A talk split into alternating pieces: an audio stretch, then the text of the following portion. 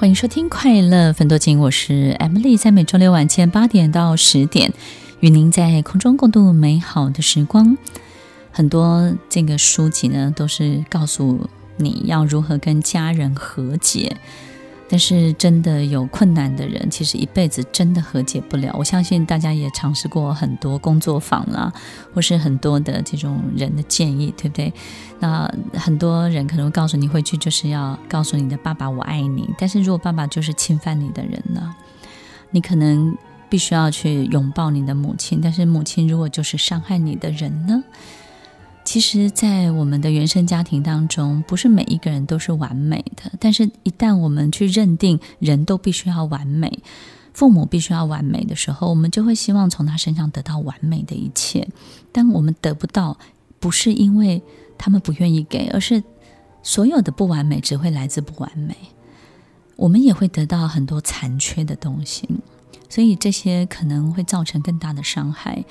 一个匮乏的人，一个不足的人，一个在内心空洞的人，当他有黑洞，他给出来的东西也会充满黑洞。所以，我们到底要在父母亲身上学会什么？我相信也有非常非常多和谐的、非常快乐、幸福的家庭，对不对呢？但是呢，一定也有很多很多数人，其实在家庭这个议题当中呢，影响他这辈子关系甚大。其实，一个孩子在年纪小的时候是看不见所有父母亲的脆弱的，他们只会看到很多的不合理，所有事情的不合理。因为当我帮你当神的时候，把父母当神的时候，你就不可以做出自私，你不可以做出所有不合理、不等于神的很多的行为。父母是人，父母不是神。但是很多的孩子会把他当神，我们就会希望父母要做出很多完美的给予。所以当他们给予的东西是不是你想要的，或者是甚至出乎你意料之外的伤害你的时候，我们有时候就会去想，我们父跟父母亲之间关系到底有什么问题？于是不断的去拆解解决。听众朋友，如果我们的管线都铺好了，但是管线里面跑的就是石油，你再怎么开，它都不会有干净的水跑出来的。如果我们在原生家庭当中本来的角色，它就是有些许的缺陷的，但是这些缺陷本身，如果我们又要求非常非常好的表现的时候，我们就会很失望，期待会落空。所以在第一阶段，我们分享给所有的观众朋友，其实老天爷不会亏待你的，他永远会给你其他的家人，然后在你的人生道路上需要的家人。所以，当我们没有办法理解人类也许也有脆弱，特别父母也有脆弱的时候，我们就没有办法很仁慈的去看待这一切，然后甚至呢就会比较强求。那父母亲对待小孩也是，就是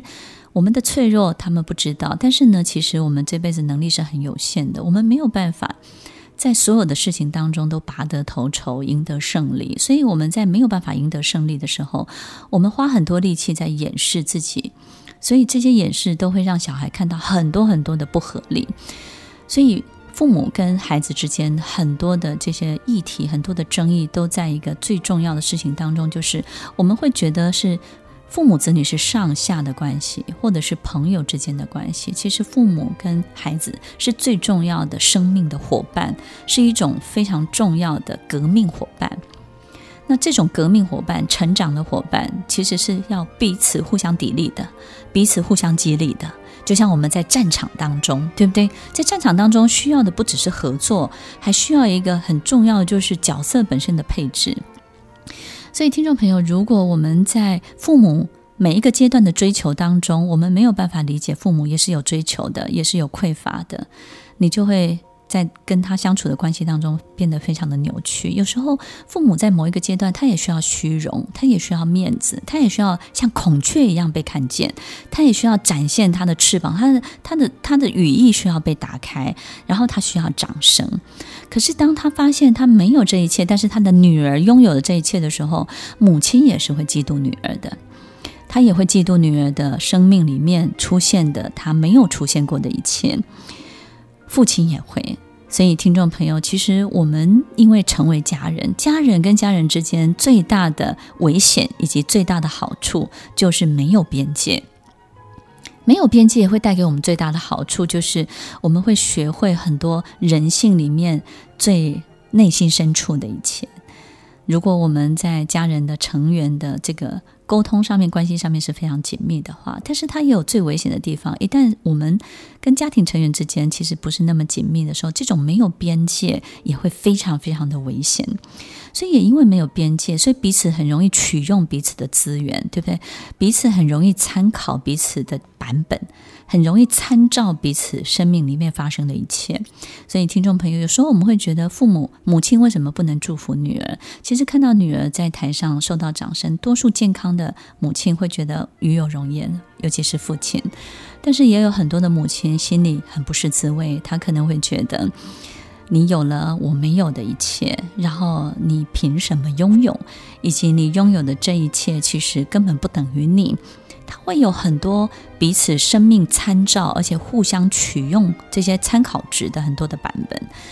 也就是有时候。母亲会把自己的人生跟女儿的人生搭在一起了，然后呢，交叠在一起，然后互相的做比较。那个就好像我们把两件不一样的衣服，然后放在一起，看看谁大谁小，然后谁好看，然后交叠在一起，然后我们会比袖子长短那种感觉一样，两种人生交叠在一起。所以听众朋友，就是因为没有边界，家人经常会容易产生这样的状况。所以当家庭成员是非常独立的发展他的人生的时候，他们的边界就比较没有问题。但是如果家人的发展都很有限，比如说他们非常封闭、非常传统，然后呢，就是生活也很单纯。越是这样，然后越封闭、越没有边界，这些问题就越容易产生。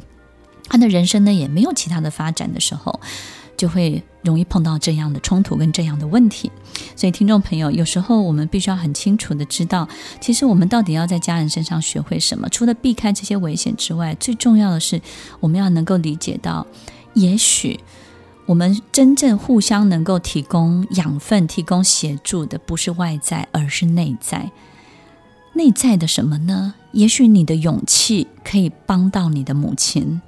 也许你的父亲从小在恐惧中求生存，好比他经常失去很多东西，可是他必须要练习在失去很多东西、很多人事物的过程当中，他还能够生存得好好的。在恐惧中求生存，他学会的。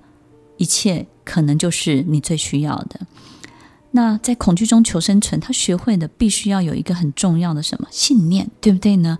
因为一个人在经常失去的状况之下，还在持续努力，还在持续的坚持下去，可能他会很负面，可是他一定有一个什么样的信念让他坚持着。那我们当小孩的有没有看见这个东西？有没有看见这个珍贵的东西？可能我们的父母亲一辈子非常的自卑，非常的低自尊，然后呢，他们用很糟糕的行为，可是他们翻转了他们的人生。我们可能要去学会他们到底翻转了什么。所以，听众朋友，我们有时候在这样的原生家庭的成员，他可能不是一个健康的性格，可能不是一个健康的角色，可能是有一定的匮乏，有一定的缺失。我们其实真正彼此最能够提供的养分，就是转化内在。我们内在有太多太多珍贵的资源可以帮助到彼此，我们内在有太多太多根本别的地方求不到的，刚好可以协助到彼此，内心可以变得更强壮，从脆弱到强壮，从卑微到让自己拥有信念，这都是在残缺的原生家庭当中可以互相取用、互相协助的。